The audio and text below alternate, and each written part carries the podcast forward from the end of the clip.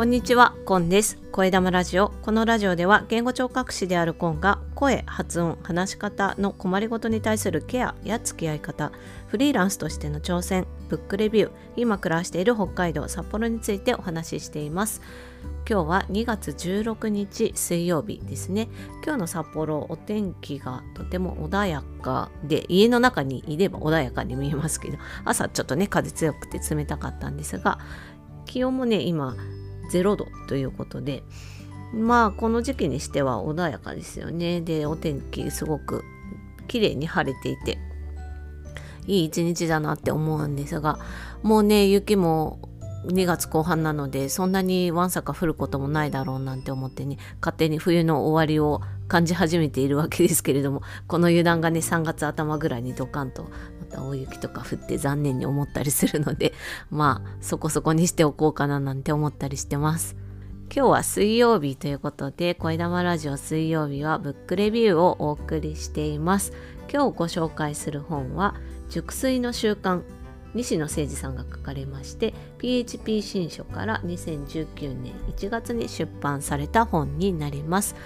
この本を書かれました西野誠二さんはスタンフォード大学医学部精神科教授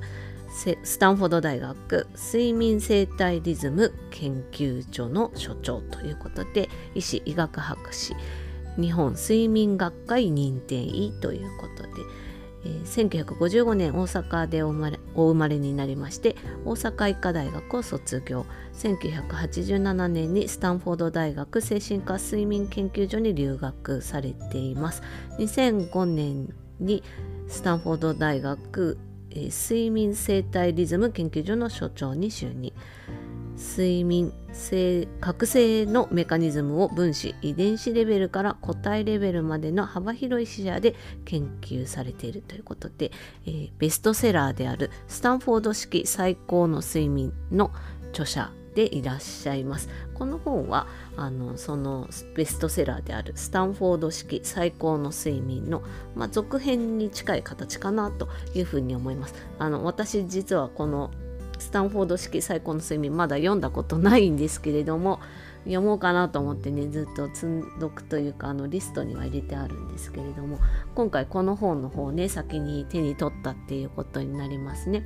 でなんで先に読んじゃうのっていうことになるんですけど やっぱりこの本のタイトルですねタイトルの中に「熟睡」っていう言葉が入っていたからなんです。で私はもうずっとね子供を産んでからもう7年ぐらいになりますけど全然ね熟睡できないんですよね。まあ子供を育てているとどうしても小さいうちはね起こされることが多いのでまあしょうがないんですけど未だに熟睡ができなくってでそれによって疲れをすごく感じる、まあ、年とともにですね加齢とともに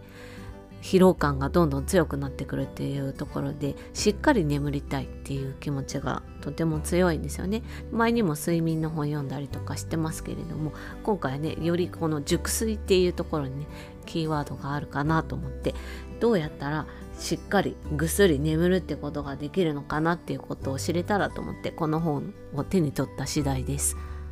で著者の西野さんもですねこの本は、まあ、熟睡って目打ってるんですけれども、まあ、もっとね充実した睡眠を日本人の人たちに得られるようになってほしいという思いを込めて書いたっていうふうにね前書きにも書いてあるんですけれどもそのいかに睡眠を充実させるかっていうことが、まあ、熟睡につながるっていうようなお考えでこの本を書かれたようですね。で充実した睡眠っていうのをどうやってまあ、自分のものにしていくかっていうのはもう誰しも気になるところだと思うんですけれどもそれにはですね2つ方向性があるかなってこの本を読んで思ったんですね。一つは自分の睡眠の傾向とか体調っていうものを自分で分析して把握するっていうことが大事だっていうことですね。でもう一つは生体リズムを整えるっていう考え方を持つっていうことじゃないかなって思ったんです。でまず最初のこの自分の睡眠の傾向を知るっていうことなんですけれどもこれどういうことかっていうと睡眠って一言で言ってもその人によって全然違うっていうことがあるので自分の睡眠自分に合った睡眠っていうものを探していくことがまず大事っていうことらしいんですよね。大体の目安として日本人は7時間ぐらい眠るのが、まあ、いいんじゃないかって、まあ、研究とかね調査結果で言われているっていうふうに本にも書かれているんですけれども、まあ、だからといって7時間っていうのが必ずしもその人に当てはまるかっていうとそういうことでもないっていうようなことが本の中に書かれているんです。人によってはもっと長いっていうケースもあるっていうことですね。短いっていうことはあんまりないみたいなんですけど残念ながら。あの7時間って言っても、まあ、人によっては7時間半だったり8時間っていうこともあったりするので自分でどれぐらい寝るとすっきりと目覚められるかっていうことを探していく記録していくっていうかね。今スマートウォッチとかでも睡眠時間の長さだったりとか、まあ、睡眠の深さとかもね測れるものあったりするのでそういったものと実際の体調と見比べて考えていく。あとはあの一つの方法として本の中でも示されているんですけど例えばお休みの日とかにできるだけあの長くね寝たいだけ寝てみてでその寝た睡眠の時間の長さと普段寝てる睡眠の長さと比べてみてあの好きなだけ寝た時間がすごく長かったりしたら、まあ、それは普段の睡眠時間が足りてないっていうことになるからでそれであれば普段の睡眠時間を少し長くしていくっていうことをやってみると。でそれでまた休みの日に少しね時間経った後に休みの日にまた長く寝てみて長すぎるっていうことになったらまた調整していくっていうことをね繰り返していくうちに自分の最適な睡眠時間っていうことが分かってくるよっていうようなことがね書かれていますねなかなかまあ難しいことですけどお休みの日もね充実させようと思ったらやっぱりできるだけ長く寝るとかっていうのは、まあ、特に子供がいると難しいですけどまあねできる時にそういうのもやってみるのもいいのかななんていうのをね本読んでて思いました。でもう一つの生体リズムを整えるっていうんですけどこれどういうことかっていうとまあいろんなねあの生体リズムっていうか体内リズム種類あるみたいなんですけど主にはその一日のリズムを感じるところですね。サーカディアンリズムでしたっけね？っていうものがあってそれを24時間っていう時間枠の中でうまく調整していくようにするっていうことなんですけどこれはあの何を言ってるかっていうと人の体のそのサーカディアンリズムっていうのとにあの1日でね決められてる時間24時間っていうものとに少しズレがあるっていうことなんだそうです。でサーカディアンリズムは、まあ、正確な計測は難しいんだけれども24.2時間っていう時間になっていると言われてるそうなんですよね。でも1日の時間としては24時間って定められているのでそこに少し時間のずれがあってそのずれをずっと放っておくとゆくゆくは昼夜逆転っていうことも起きかねないっていうことなんですよね。でそれをリセットするために睡眠っていうものがすごく大事だっていうことなんだそうです。でその睡眠をうまく導入するとかね眠りに入るための鍵となるホルモン物質っていうものがあってそれがメラトニンっていうものらしいんですよね。でメラトニンっていうのは特徴があって夜間に合成されるっていうことらしいんです。そして作られたらそれを溜め込んでおくことができなくて作られたらそのその後もうすぐに放出されてしまうということで、まあ、要するに夜にしか作用していかないっていうことですよね。で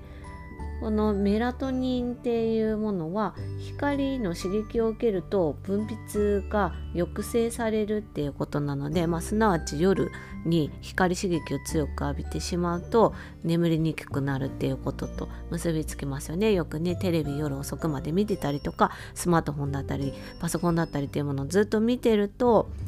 なかなか夜眠りにつけないっていうのはこういったこのメラトニンの特徴っていうものと関係しているっていうことですよね。これしとくとやっぱ夜スマホ見るのとかちょっとやめとこうっていう気持ちになりますよね。でまあ、自分なりの睡眠時間っていうのを最適なね睡眠時間でも把握するっていうのはまあ少しずつ分析とかしたりして把握していくっていうのはあると思うんですけどそれすぐにわからないのでじゃあ毎日どうしていったらいいかっていうところはやっぱりリズムの調整っていう方が先に解決できるところなのかなっていうふうに思います。でこのリズムをじゃあどうやって整えていったらいいのかっていうことなんですけれどもこれはキーワードとしては4つ挙げられるのかなとこの本読んでて思いました。1つは光ですねそして2つ目は食事で3つ目が運動で最後にルーティーンっていうことになると思います。で光についてはこれは朝日ですね朝起きたら光をしっかり浴びて朝だっていうことをね体に自覚させるっていうことですね。で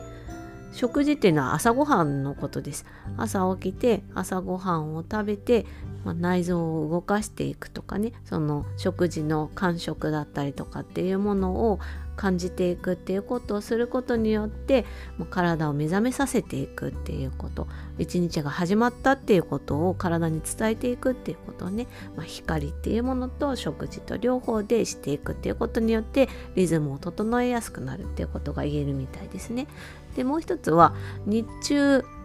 と夜の違いで考えると日中は起きて体を動かしていて夜は体を休めて眠る動かないっていうことになるのでそことの対比をはっきりさせていくっていう意味でも日中にしっかりと体を動かす運動をするっていうことがね大事なんだなっていうふうに思いますね。でまあそあのそれもね運動の強度っていうものも人によってあの最適なものは異なると思うのでその辺もね自分で調整していくっていうので、まあ、時間はかかるかもしれないですけど、まあ、簡単なところからね取り入れていくっていうことができるのかなっていうふうに思います。そして最後にルーティーンですけれども、まあ、これも体にリズムをね刻み込んでいくっていうような感覚で取り入れてっていったらいいのかなっていうふうに思いますね。もう何時になったらこれをする。何時になったら寝るっていうようなことがねできるようになるといいんですけど なかなか難しいですけれどまあこれ意識していくっていうのはすごい大事かなっていうふうに思います。睡眠っていうのは当たり前のようで本当に難しいのが現代かなと思いますしその個人差があるっていうのもね私子供を育てていてすごく思いますね。あの長男と次男の眠りの傾向が全然違って